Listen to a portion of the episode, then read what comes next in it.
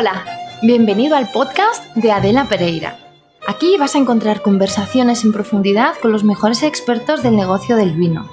Tratamos temas que van desde el enoturismo al e-commerce, pasando por clubes de vino y venta a cliente final.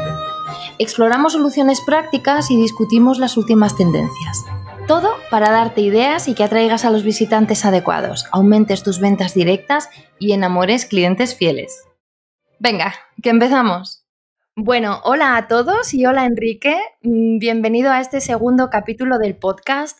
Qué gusto tenerte aquí para compartir conversación y qué nivelón charlar contigo que, lideras uno de los proyectos más interesantes y admirados del panorama del vino en España. Muchas gracias por aceptar la invitación. Eh, muchas gracias a ti y espero que, todo lo que hablemos sea interesante para todo el mundo.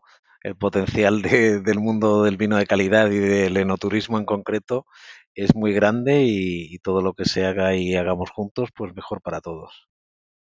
Claro que sí, estoy segura de que va a ser así. Bueno, si me permites, te voy a presentar muy brevemente, ¿te parece? Perfecto. Venga, sevillano en Valladolid, cosecha del 64, director de uno de los máximos exponentes del lujo en España, Abadía Retuerta Ledomén. Está compuesto por una magnífica bodega, un spa, un hotel de lujo de solo 30 habitaciones y un restaurante con una estrella Michelin en plena milla de oro en Ribera de Duero. Enrique ha desarrollado buena parte de su carrera en Diageo en España y en Londres, en Arco Bodegas Unidas. También fue director general de United Wineries International. Luego pasó al equipo directivo de González Vías y en 2009 llegó a Abadía Retuerta Ledomén, donde dirige un equipo de más de 120 personas que trabajan el auténtico significado del lujo experiencial y la máxima hospitalidad. Y como él mismo dijo en la pasada Feria Internacional de Enoturismo FINE, su último objetivo es conseguir que sus huéspedes y clientes queden encantados y se conviertan en apóstoles de la marca. Bueno, ¿te sientes retratado de alguna manera, Enrique? Sí, sí, me siento lo único, lo de cosecha del 64, que, que fue excelente, por cierto, pero que, te da un poco de vértigo, ¿no? Todo el tiempo que llevo en el sector del vino, pero me siento muy identificado y la máxima es esa, que, que todo aquel que se relacione con nosotros tiene que convertirse en un apóstol de la marca y eso se hace gracias a un equipo humano que entiende muy bien a todo aquel que, que se relaciona con nosotros, ¿no? Pues mira, aprovecho ya y te lanzo la primera pregunta. ¿De dónde nace y qué implica esa vocación por ser expertos en recibir? Bueno, eh, básicamente mm, yo me acuerdo leyendo a, un premio Nobel, ¿no? Vicente Alessandre, que decía, que también era sevillano, por cierto, que todo aquello que no se siente eh, no lo puedes eh, compartir, ¿no? Sino que ves muchas cosas, te cuentan muchas cosas y todas aquellas que no te tocan el corazón, pues eh, no las puedes luego compartir con nadie. Con lo cual, ah, eh, nunca he visto el mundo del vino como un producto, sino que lo he visto como una experiencia, o ahora le llamo vivencia, en la que trato o tratamos de conectar con todos aquellos de una forma que, que recuerden alguna historia, alguna anécdota y no sea un tema solo de describir un, producto. Y con esa filosofía que implica muchas cosas que iremos hablando, ¿no? Pero básicamente es conocer bien eh, eh, al, cliente que viene y ponerte en su sitio más que conocer a tu producto e intentar convencerle de qué es lo que a él le interesa, ¿no? Es un es como un viaje a la inversa, es venir de, del cliente o lo que los ingleses denominan el customer centric y tenerlo en el centro y decir, oye, si yo fuera esa persona, qué cuatro cosas quiero que retenga, ¿no? Y, claro, eso hace que no haya una sola visita igual a la siguiente, ¿no? Mira, precisamente de eso te quería, te quería hablar, ¿no? Porque muchas bodegas, sobre todo las que reciben grupos grandes, tienden a tener una visita más o menos estandarizada, estandarizada y luego intentan adaptar en la medida de lo posible el contenido de esa visita o de esa experiencia al grupo que viene. Pero en Abadía Retuerta eh, siempre habláis de que las experiencias o las vivencias se personalizan. ¿En qué consiste esa personalización? ¿Vosotros cómo lo hacéis? Bueno, eh, básicamente yo lo que vi cuando llegué aquí hace 11 años es que teníamos eh, muchas cosas que contar y muchos ángulos desde los que contarlos y, y teníamos ya un departamento que para que te hagas una idea, se llamaba de visitas, ¿no? Y yo no quería hacer visitas, o sea, tú lo primero que tienes que hacer en la vida cuando estás gestionando un negocio es eh, decidir muy bien cuál quieres que sea tu posicionamiento y cuál quieres que sea tu público, ¿no? Y luego poner los medios para que eso suceda. Eh, y siempre digo a mi equipo que es más difícil decir que no que decir que sí a todo. Cuando tú dices que sí a todo y haces eh, en el modelo que nosotros queríamos crear todo muy estandarizado, pues íbamos a mezclar personas en el que el mensaje eh, se iba a difuminar, se iba a dispersar. Y eh, al final ibas a cumplir con un objetivo de recibir una cantidad de visitantes a un precio probablemente mucho más económico del que tenemos ahora, pero en el que nadie se iba a ir convertido en, un embajador de, la propia marca. ¿no? Y ahí es donde empezó un poco la, palabra personalización, que no significa poner tu nombre o poner tu apellido en una botella o ese tipo de cosas, ¿no? Significa el coger y decir, primera decisión, eh, todas y cada una de las visitas son particulares en el sentido de que todos los que hacen la visita se conocen entre ellos, vienen juntos y vienen a disfrutar. ¿Y qué es lo que vienen? Pues algunos vienen más por el tema naturaleza, otros vienen más por el tema historia, otros vienen más por el tema gastronómico, otros vienen más por el tema cultura, el duero, eh, la artesanía. Eh, bueno, al final nosotros estamos gestionando un patrimonio histórico y un patrimonio natural. Entonces, lo que la obligación que teníamos es de decir, oye, vamos a intentar tener un, como una columna vertebral que es común a todas las visitas, pero luego una visita se puede extender eh, en, dos horas y otra se puede extender en seis horas, depende de lo que vaya buscando esa persona. No te voy a decir que fuera fácil, pero claro, cuando alguien ya te hace la, visita, ya desde el primer cuestionario que le hacemos o la primera llamada telefónica que recibimos, estamos viendo un poco lo que buscan y hay veces que incluso no se cata vino, ¿no? sino que se hace un aroma lab porque viene un grupo de ocho personas que lo que quieren es, es aprender a catar pero sabiendo estas palabras que utilizamos en el mundo del vino, qué es lo que significan, ¿no? O viene gente que quiere hacer su propia mezcla. Bueno, pues vamos a ver cómo les explicamos el proceso de, del cupaje y qué se va buscando para que luego tengan un recuerdo. O vienen personas como hacemos, por ejemplo, con colegios, que obviamente los menores no pueden consumir alcohol, pero les estamos hablando de la viña, de cómo es parte del ADN de, de, de España o cómo los monjes elaboraban o plantan un árbol porque han generado un CO2 al venir en el autobús del colegio. Bueno, al final es buscar un hilo conductor que obviamente hable de, de Abadía Retuerta, del mundo del vino, de la historia, de la cultura y que se adapta a cada público objetivo, tanto en edad como en qué modo vienen. Y, la verdad es que ves la cara de satisfacción de la gente cuando se va y decimos que, que la misión se cumple, ¿no? O sea, al final es eh, pensar, vuelvo al principio, ¿no? Pensar en ese, ese no turista o ese visitante o ese huésped para no contarles a todos exactamente lo mismo, ¿no? Mm. ¿Cómo se nota la trayectoria de marketing? Qué gusto. No, no, me estás viendo, pero se me escapan dos lágrimas invisibles, una por cada ojito. Se nota muchísimo. Yo es que soy una firme creyente en protocolizar ciertos aspectos, porque muy lejos de lo que se piensa, eh, la protocolarización, uy, qué palabra más complicada decir, protocolo, bueno, hacer un protocolo, em, nos da luego mucha libertad y mucha flexibilidad para utilizar esa herramienta que tenemos los humanos, que son dos orejitas y una boca, y utilizarlas en proporción. O sea, en primer lugar, estandarizar, protocolarizar y luego preguntar es la receta mágica para la famosísima personalización, ¿no? Tienes que, eso que tú decías, poner en el centro a esos clientes, a, la gente que va a venir a verte y pasar, dejar de el yo-yo, que es lo que en muchas ocasiones hacernos, porque yo, porque yo, porque yo, al tutú, que es lo que tú quieres y para eso la mejor la mejor fórmula es, eh, está en, en preguntar, ¿no? Claro. Y es que creo que también se mezcla un poco con, y esta es mi opinión, ¿eh? y, puedes estar totalmente, eh, discrepar completamente, ¿vale? Pero creo que en España tenemos un poco ese concepto de que servir a alguien es rebajarnos, como que lo identificamos con servilismo.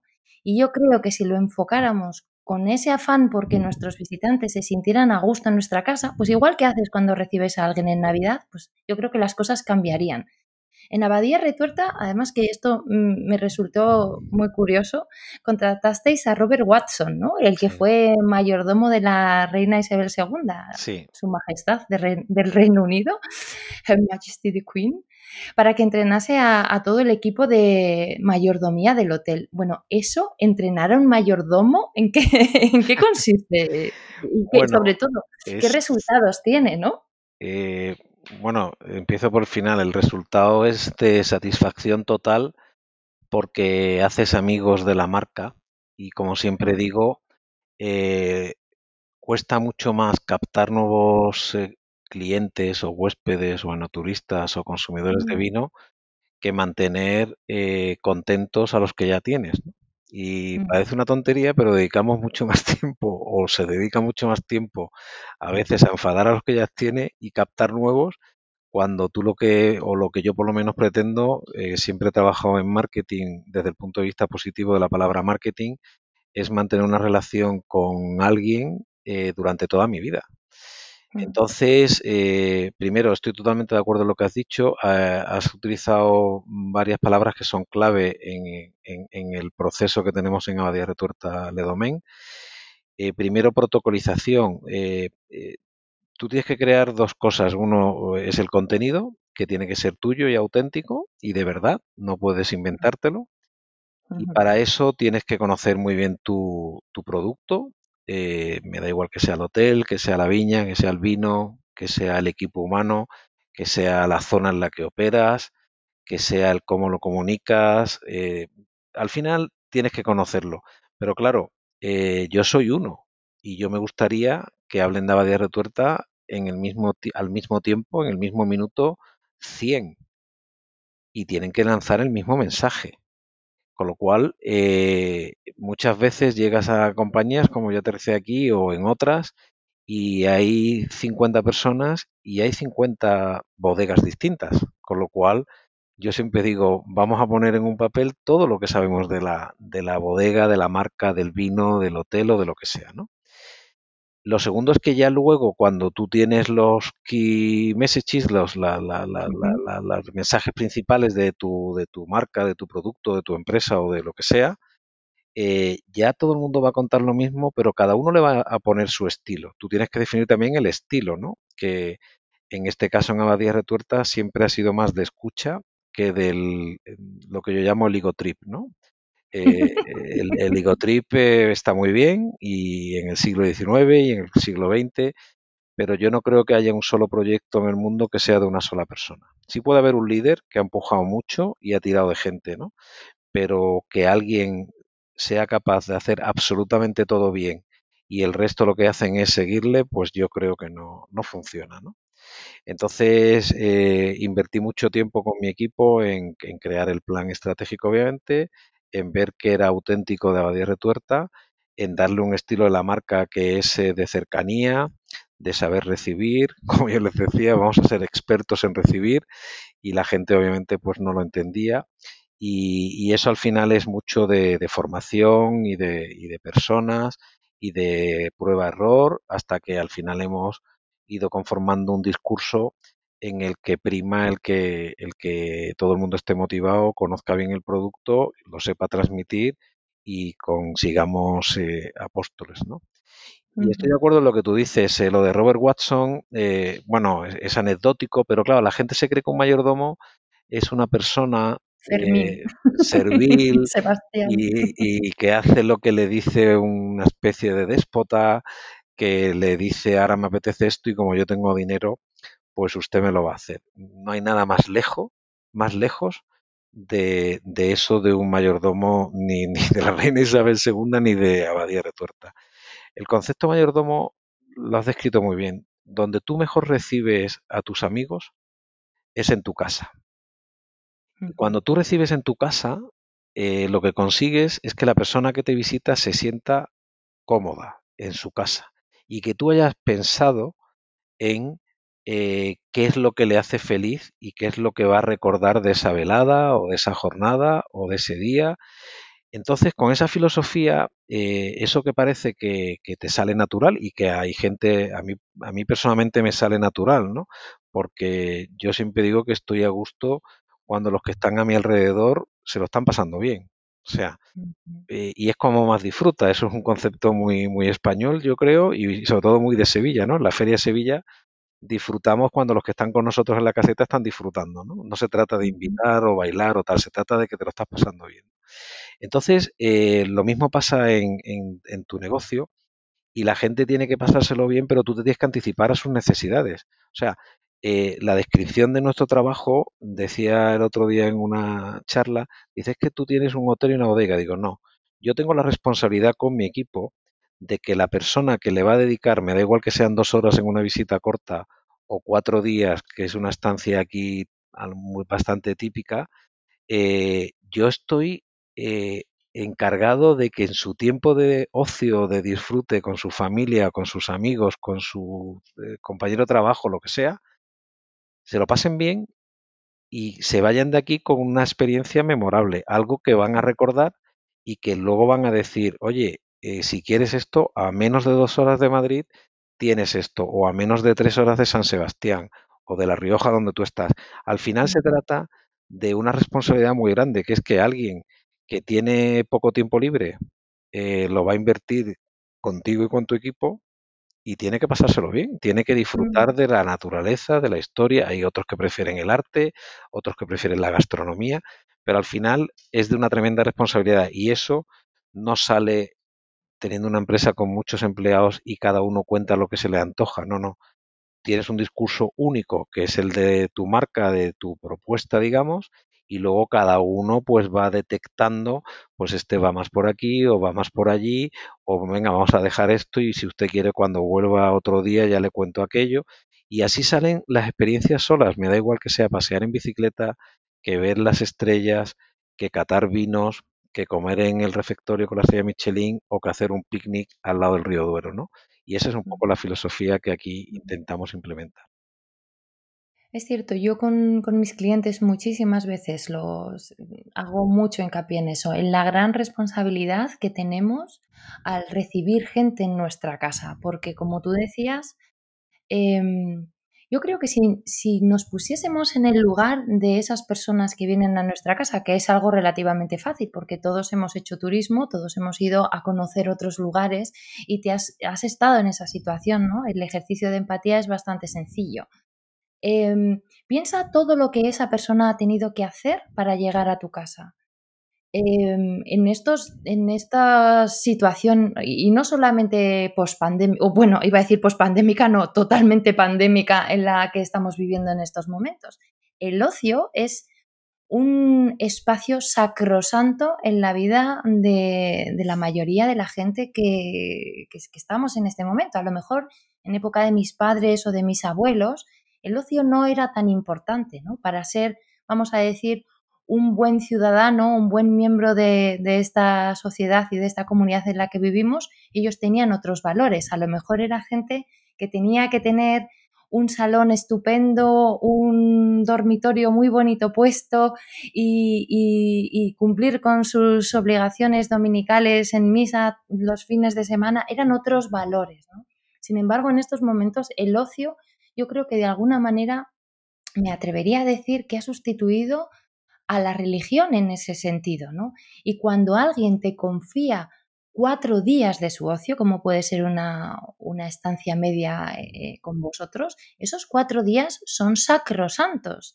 Y luego mm, mm, va a volver a su casa, va a contárselo a todo el mundo y va a sentirse de alguna manera un individuo realizado porque, porque eso, porque ha podido eh, no te voy a decir cumplir con su obligación, sino que ha podido disfrutar de, ese tiempo de ocio. Piensa todo lo que esa persona ha tenido que hacer. Quizá ha tenido que ahorrar dinero, ha tenido que incluso dejar a los niños con alguien cuidándolos, las mascotas en, un hotel para, mascotas, ha tenido que coger un avión, ha tenido que coger un, ave, un, un medio de transporte y llegar hasta ti. Eso es una gran responsabilidad que ha depositado, que ha depositado en ti y, tienes que estar a la altura de esa responsabilidad. Y yo creo que se es capaz de estar a la altura de esa responsabilidad cuando, cuando hay un posicionamiento detrás y cuando hay unos valores detrás. Yo creo que en Abadía Retuerta le dais muchísima importancia a esos valores. De hecho, yo creo que te he oído decir que estás convencido de que el público responde cuando se tienen valores, ¿no? Y de hecho, vuestro extenso programa de responsabilidad social de corporativa es un claro ejemplo de lujo con compromiso, que creo que es como uno, uno de, las definiciones que se podría dar de Abadía Retuerta, ¿no? Lujo con, con propósito. ¿Cómo trasladáis esos valores a las experiencias que vive un enoturista cuando va a visitaros? Bueno, eh, eh, lo has descrito muy bien. O sea, yo no creo en, los, en las empresas eh, que no tienen valores. No he creído nunca y lo que estoy es muy contento de que de las pocas lecturas positivas de la etapa en la que estamos viviendo es que, que se han acelerado, aparte de la digitalización y otra serie de cosas, eh, son los valores. O sea, eh, tú no estás aquí de paso y da igual lo que hagas, sino que estás de paso y importa mucho el cómo lo hagas y qué impacto causes en tu comunidad cercana, en tu naturaleza, que es nuestro principal activo es la viña, eh, en cómo respetas la historia, la cultura y si eso encima eres capaz de compartirlo y de, y de transmitirlo, pues, pues lo, lo, estás haciendo de una forma eh, responsable, ¿no? Eh, nosotros eh, siempre hemos trabajado así. Tú piensas que nosotros empezamos a restaurar un edificio que es monumento histórico en 1931 y que se coge semiderruido y se transforma en un hotel de cinco estrellas donde manda lo que aquí ha pasado y la historia más que la tecnología. Y existe tecnología, o sea, obviamente para ser cinco estrellas te puedes imaginar que hay wifi, que hay calefacción, que hay aire acondicionado, que hay de todo, ¿no? Pero no lo ves. Lo que estás viendo es el siglo XII en el siglo XXI, ¿no? Y luego eh, yo saco la mayoría de las ideas de un mapa de 1887 donde los monjes, por ejemplo, decidían dónde tenían su huerto y ahí tenemos ahora nuestro huerto orgánico. Pero claro, yo tengo un huerto orgánico en el que obviamente es como la despensa de Marc Segarra, nuestro chef estrellado, digamos, con la estrella Michelin, pero que también es un sitio de actividades porque el huésped está cogiendo entre ocho tipos de tomates los dos o tres que se va a tomar esta noche. Entonces eh, ya se convierte en una vivencia más que en la despensa del chef, ¿no? Entonces, eh, toda, toda experiencia está relacionada con los valores de la empresa. Eh, eh, un huerto, la gente puede ver un huerto, ¿no?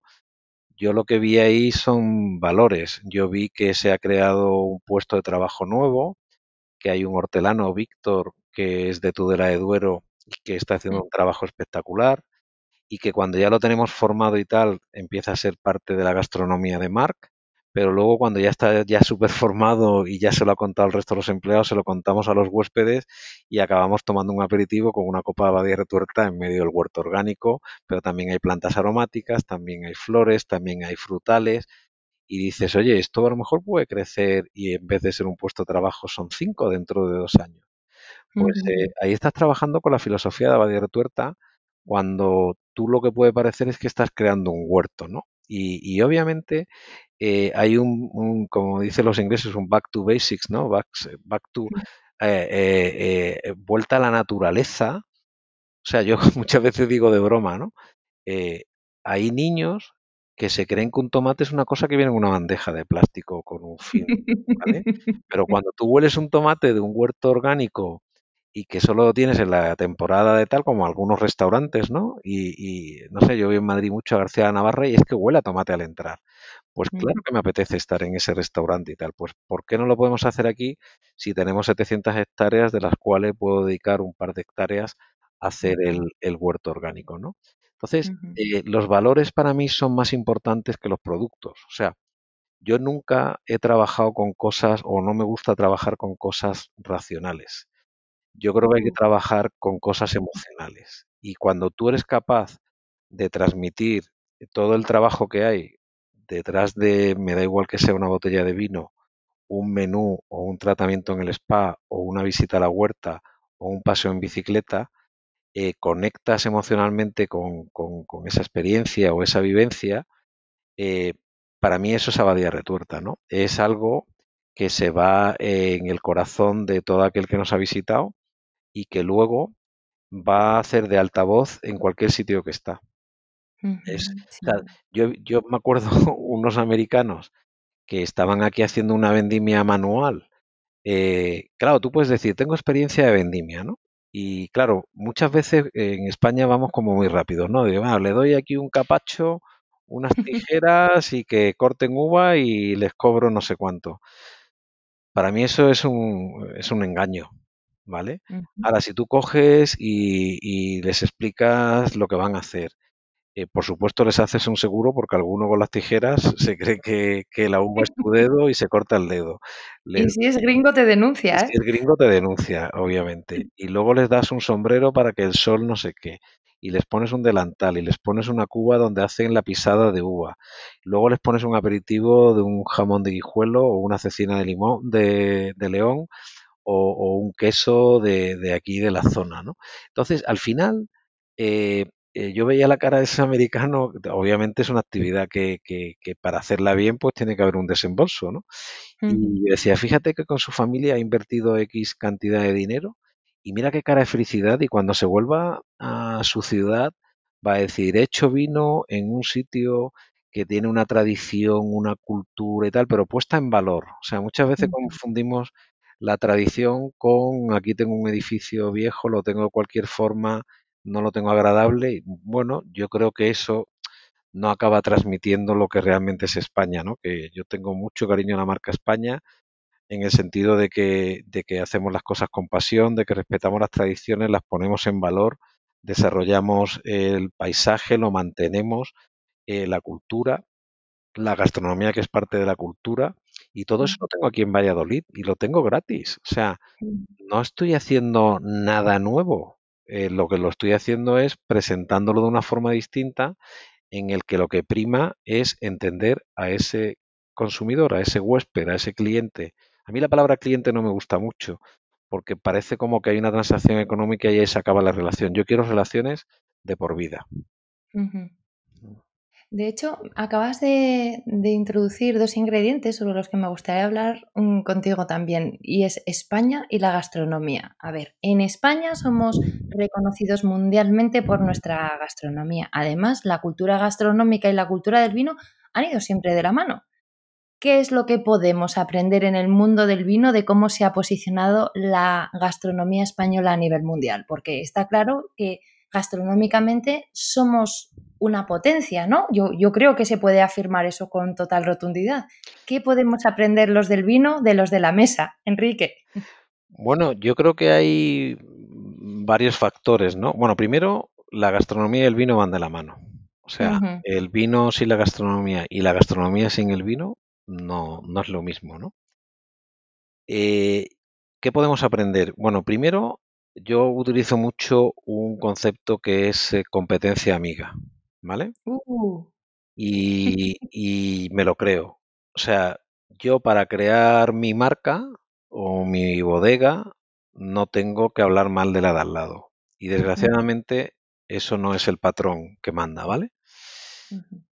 Yo creo que en ese sentido somos un poco torpes y, y ha primado siempre más el volumen que la calidad y eh, eso ha hecho que vayamos como a quitar el pedido de la bodega de al lado, ¿no? Yo he vivido mucho en Inglaterra y he sufrido eso y me parece absurdo, ¿no? Porque lo único que hacemos es bajar el precio y el valor de nuestras marcas. Y el cortoplacismo nos ha castigado siempre en el mundo del vino. Primero es competencia amiga y los chefs son todos competencia, pero son amigos.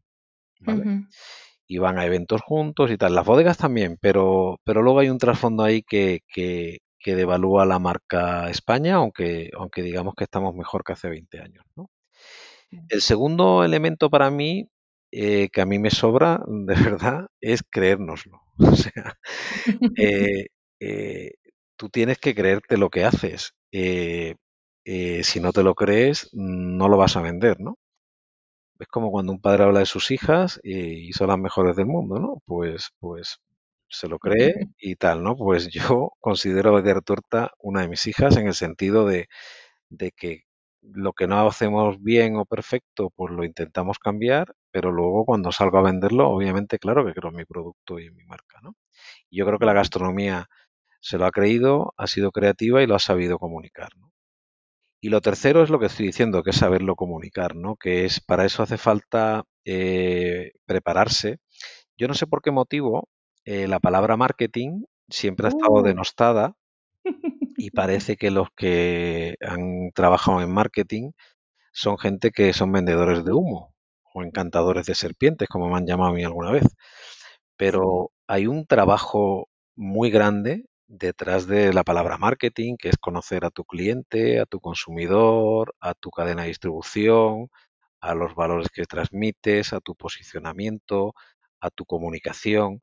Entonces, todo eso cuando lo tienes bien, ese 360 grados, eh, bien estructurado, bien pensado, bien consensuado con tu equipo, pues al final las cosas salen, ¿no? Y hay bodegas que lo hacen muy bien y luego es que como tenemos 5.000, hay muchas que o no saben que lo tienen que hacer o no lo hacen o lo hacen mal incluso sabiendo lo que es peor todavía, ¿no?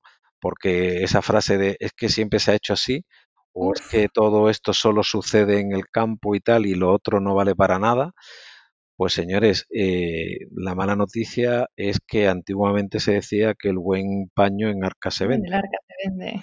Y la buena, esa es la mala, pero la buena es que hoy en día, a través de los medios, a través de, la digitalización, a través de las redes, a través del boca a boca, a través de los valores, a través de la excelencia en la puesta en escena, a través de recibir, a través del enoturismo y tal, se crean marcas que son, básicamente una marca es un depósito de confianza y que trasciende a las personas que actualmente estamos trabajando en la marca sino que va a durar mucho tiempo. Si no, estamos hablando de etiquetas o de proyectos de ego trips, como yo llamo, ¿no?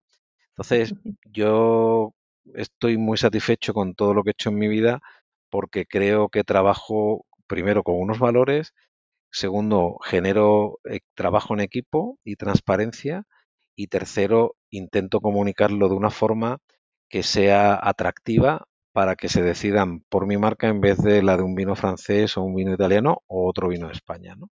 Y ahí eh, yo creo que ahí la gastronomía lo ha hecho muy bien, es reciente, es de los últimos 15, 20 años, pero, pero sobre todo ha habido, primero, creérselo, segundo, hacerlo bien, competencia amiga y tercero, se ha comunicado muy bien. Estaba pensando, qué mala fama tenemos los de marketing, por favor. Bueno, también va cambiando. Sí, sí, sí, muy poco a poco, muy poco a poco, pero, pero sí.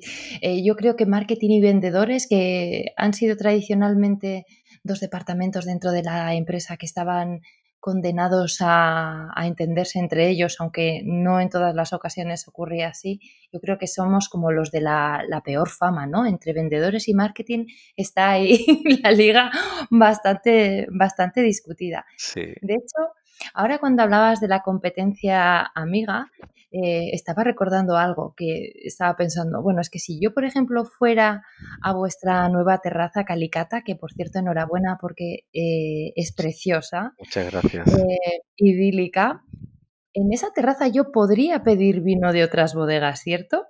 Por supuesto, y en nuestro restaurante también. Si es que, mira, la competencia amiga, a mí me encanta hablar de eso, porque significa, o sea, tú vas a una calle donde hay un solo bar o vas a una zona de bares y tal, y hay como por barrios hay distintos perfiles, ¿no?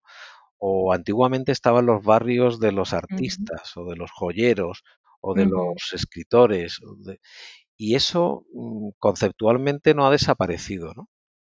Eh, ¿qué es Calicata? Calicata no es una terraza solamente, ¿no? O sea, eh, yo Calicata lo que veo es una metáfora eh, con lo que es una calicata, ¿no? Que es ver en la tierra mm, qué composición tiene, qué aporte de minerales y de otros eh, temas para, para la planta, ¿no? Pues nosotros lo que hicimos conceptualmente con, con Ansoni Bonet y con nuestro equipo es crear un concepto que fuera una calicata en Castilla y León. Y esa calicata significa que tú en la mesa de Abadía Retuerta y en, en la bodega, en una terraza, viendo los pinos y la viña, vas a probar comida y vinos y aceites y todos los productos que se toman en un restaurante al aire libre eh, representativos de Castilla y León. Eh, por supuesto de nuestra huerta, pero también de los espárragos de San José o de los quesos de, de, de Valdeón o de, lo, de la cecina de León o de la gamba de Medina del Campo o de cosas curiosas pensando también otra vez en el cliente, ¿no? En, en, ese cliente que nos ha visitado la bodega y que nos decía el cliente, y Calicata ha nacido de los clientes, nos lo han regalado los clientes, es gratis. Me miraban por la ventana y decían, jo, yo me tiraría ahora en esa terraza, no era una terraza, era un, un camino de albero, eh, uh -huh. yo me tiraría ahí sentado tomando uno de estos magníficos vinos un par de horas encantado. Y cuando te lo dicen una vez y otra y otra, tú dices, a ver, vamos a reunirnos, ¿qué es lo que dicen los clientes? ¿Qué es lo que quieren? Pues nada, se tomarían aquí un vino, digo, ¿y por qué no lo hacemos? Básicamente era un sitio donde a lo mejor aparcábamos el Land Rover de las visitas y ahora se ha convertido en una de las terrazas de moda de la provincia de Valladolid, ¿no? Pero porque hay un concepto detrás que primero no le tiene miedo a la competencia y segundo pone en valor. ¿Qué es lo que queríamos hacer también pensando en el cliente? Vamos a hacer un juego en el que tú no vienes a Badía Retuerta solo a beber a Badía Retuerta, sino tú puedes catar España, por ejemplo, como una de las visitas que tenemos, que es de grandes pagos de España, que son bodegas con la misma filosofía que nosotros, de respeto por el terruño, de personalidad de los vinos, pero yo te puedo hacer un juego y decir, vas a catar cinco tempranillos, uno del Duero, otro de Rioja, otro de la zona del Priorato, y como tenemos bodegas en grandes pagos de todas esas, bueno, aquí tiene usted un viaje por España. Pero luego aquí queríamos ir un paso más allá, es, usted va a llegar a Calicata y va a querer, venga, un SIDA nuestro y lo vamos a comparar con otro SIDA. O va a tomar un selección especial nuestro, por ejemplo, que es, eh, es un vino del que hacemos más volumen, y lo va a probar con un Alonso del Hierro, que es un tempranillo del, de Ribera del Duero, que está aquí a 50 kilómetros de aquí o a 25 kilómetros de aquí. Vale, pues al final pones dos medias copas, pero no, yo no estoy vendiéndole al cliente una copa de vino. Yo lo que estoy es entreteniéndolo, como decía antes, en su tiempo de disfrute, en el que quiere aprender un poquito más de vino, y para eso le estoy poniendo dos vinos que son un perfil parecido, pero son distintos porque uno tiene un terruño de una forma, otro de otro, uno está a una altitud, pero se lo explico gráficamente. O puedes tomar dos copas de abadía retuerta de una añada fría y de una añada cálida. Entonces, en vez de explicárselo en un libro o en un vídeo, se lo estoy explicando probando el producto, ¿no? Y la verdad es que el feedback que tenemos de los clientes es impresionante, tanto desde el punto de vista gastronómico como desde el punto de vista de jugar con los vinos, como desde el punto de vista de probar eh, eh, productos en un, en un, ambiente al aire libre que, que, que, pasa el tiempo y no te das cuenta. Entonces, yo creo que a la competencia no hay que tenerle miedo, sino al revés, tenemos que construir juntos la marca España. Segundo, yo creo que, que es de torpes eh, hablar mal de la competencia, porque primero, para mí, demuestra un síntoma de complejo. Y tercero, eh, yo creo que el vino eh, como producto necesita evolucionar hacia el mundo de la experiencia y ahí hay una parte de formación a los consumidores en el que hemos cometido muchos errores durante siglos, en el que creíamos que todo el mundo era enólogo. Y yo no creo que nadie se relacione en ninguna categoría, en ningún sector, en ninguna industria como experto con todos los consumidores. O sea, yo cuando compro un coche no puedo saber igual que Carlos Sainz. Y cuando voy a comprar un bolso para mi mujer no tengo que saber igual que el artesano que hace el OEVE.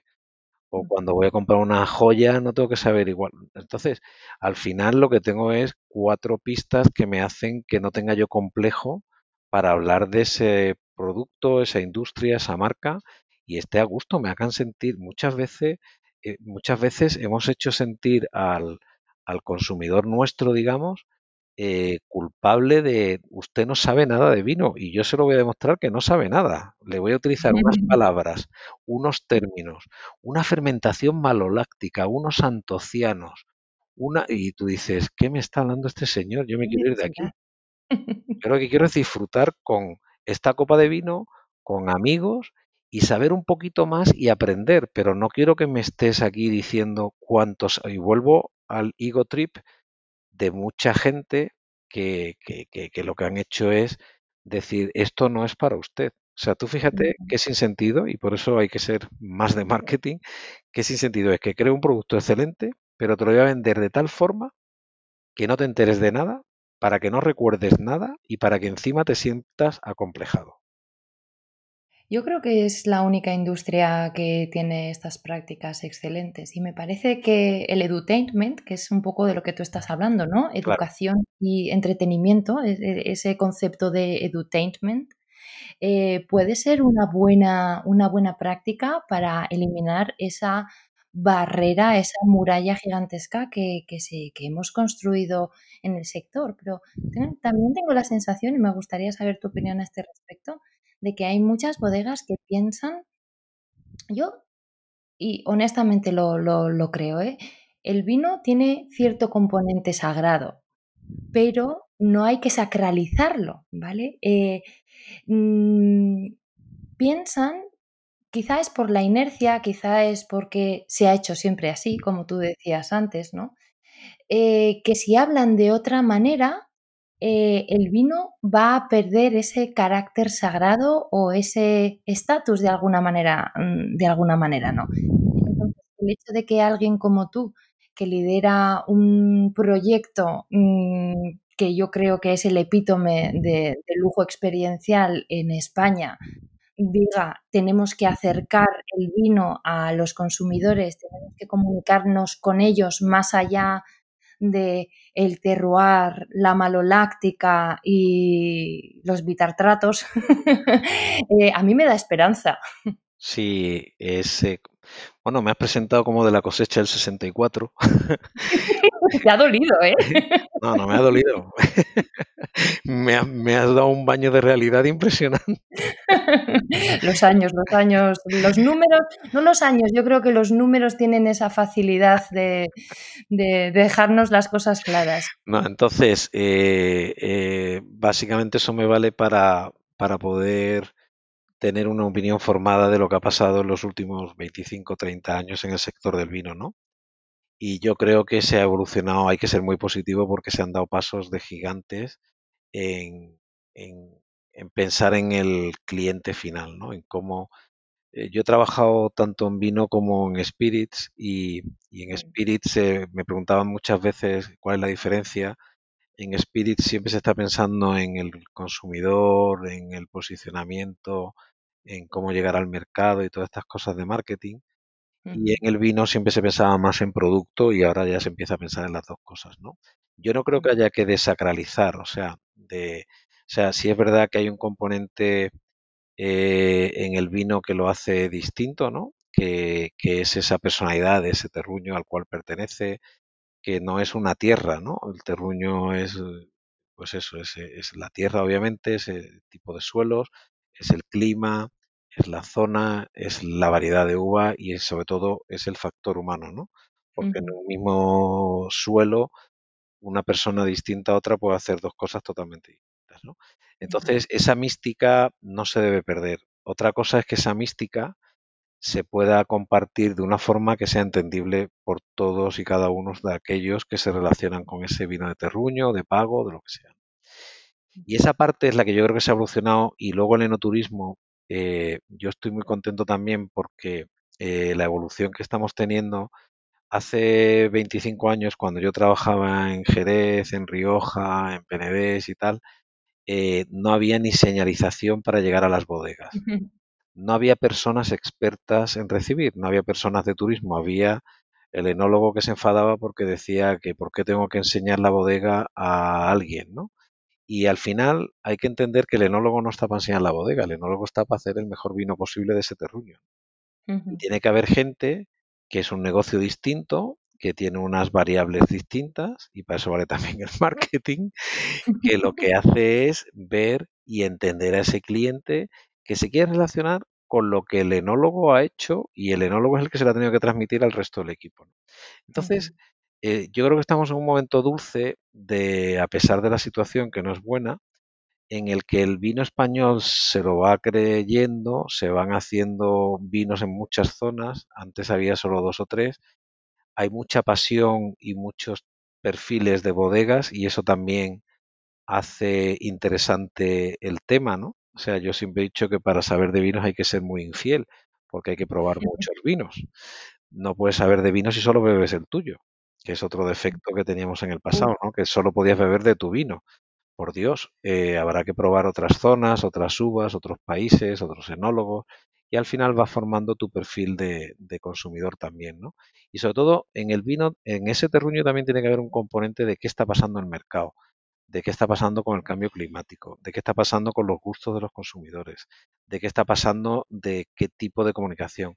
Y yo siempre distingo muy, muy bien, eh, o sea, le hago a mi equipo pensar que hay que distinguir entre lo que son marcas que te transmiten una serie de valores y etiquetas que te satisfacen una necesidad de un momento, ¿no? Y nosotros en Adia Tuerta estamos en el mundo de crear algo que nos trascienda a todos los que actualmente trabajamos aquí, porque tenemos muchos valores y muchas peculiaridades en nuestro terruño que harán que sea o es o sea ya una de las marcas eh, relevantes del panorama del sector vitivinícola español. Yo creo que eso pasa por crear eh, esa relación especial que vosotros conseguís cuando alguien va a visitaros y que finalmente acabáis convirtiendo en los famosos apóstoles de los que tú sueles hablar, ¿no? Yo es que creo que el futuro y también de alguna manera la rentabilidad del enoturismo pasa por esa labor de apostolado, por esa labor de fidelizar a quien te han visitado, ¿no?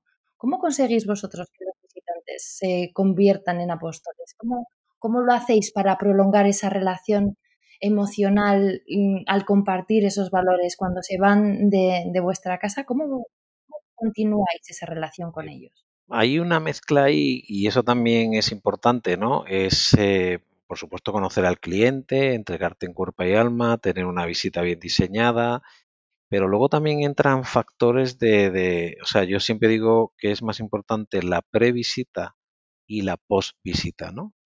Porque en la previsita tú ya tienes que tener algo preparado y saber un poco a lo que viene ese no turista. Durante la visita, obviamente, no puedes fallar y tienes que intentar satisfacer sus expectativas, que es eh, lo que en marketing se llama el concept de fulfillment, ¿no? O sea, que te encaja la expectativa con lo que recibes, ¿no? Que yo ahí siempre digo que tiene que haber, eh, hay que dar más de lo que se espera, ¿no? Tiene que haber un over deliver, ¿no? O sea, tienes que, dar mucho más para que el precio no sea la variable que te haga venir a ver a Badía Retorta. O sea, el precio en España nos han mal educado y todo tiene que ser gratis o una muestra gratis o te voy a hacer propaganda, yo te doy... Y entonces tú dices, ¿y cómo valoras el trabajo tuyo, ¿no? Y, y el tiempo y todo lo que haces, ¿no? Y luego la post-visita cada vez es más importante y, la buena noticia también es que comparado con los que somos del 64, que no me ha dolido, que no me ha dolido, pero los que somos del 64 lo, lo hacíamos a mano y teníamos nuestros contactos personales y decíamos, fíjate, mi agenda a boli, que hoy en día la llevas en el móvil, son mil personas o mil amigos o tal. Y hoy en día todo eso, si tienes un buen CRM, tienes una buena estrategia de captación de datos, tienes una buena estrategia de cómo te mueves en redes sociales, tienes una buena estrategia de cómo eh, haces acciones sin acosar comercialmente, sino que sean también de compartir en la post visita, ya sea información, ya sea para este perfil, este tipo de noticias. Es solo un detalle. Eh, recuerdo que usted vino el año pasado, le comunico que acaba de empezar la vendimia y esperamos que sea fantástica. Aquí siempre le esperaremos con los brazos abiertos. Ya está. No tienes que decirle, tengo un descuento del 20% porque usted vi que tal y se le ha acabado el vino. Pues eso a mí personalmente no me gusta, ¿no? O sea, yo creo que, que toda la transformación digital, que nosotros empezamos un proyecto muy potente en el 2016, básicamente con dos decisiones muy importantes o dos pilares. Uno era customer centric, o sea, conocer al cliente, pero no solo por lo que ha hecho aquí, sino por lo que ha hecho luego en el hotel o lo que ha hecho en redes o lo que ha hecho en otros sitios y luego basar las decisiones en datos. Es decir, un análisis que no es de autopsia, como se hacía antes, es un análisis para hacer eh, medicina preventiva. Y entonces eh, tú al final lo que estás haciendo es eh, compartir con tu embajador, tu apóstol, pero usando la tecnología no como un fin, sino como un medio en el que vas a conocerlo mejor y le vas a satisfacer expectativas de una forma mucho más fácil y que además son relevantes para él, ¿no? Entonces, ese consumidor o esa consumidora va a estar siempre. Eh, yo tengo un concepto también, eh, vale, competencia amiga, pero durante esta crisis acuñamos uno que es marca amiga, ¿no? Es decir, digo, cuando empezó la pandemia, incluso antes, eh, dijimos el segundo pilar, el primero era la seguridad de todo el equipo y sanitaria y de los clientes y tal. En la segunda era una marca amiga en el sentido de decir, todo lo que hagamos, cero comercial. O sea, vamos a apoyar a nuestros partners, a nuestros eh, grupos de interés, stakeholders o como queramos llamarles, de verdad.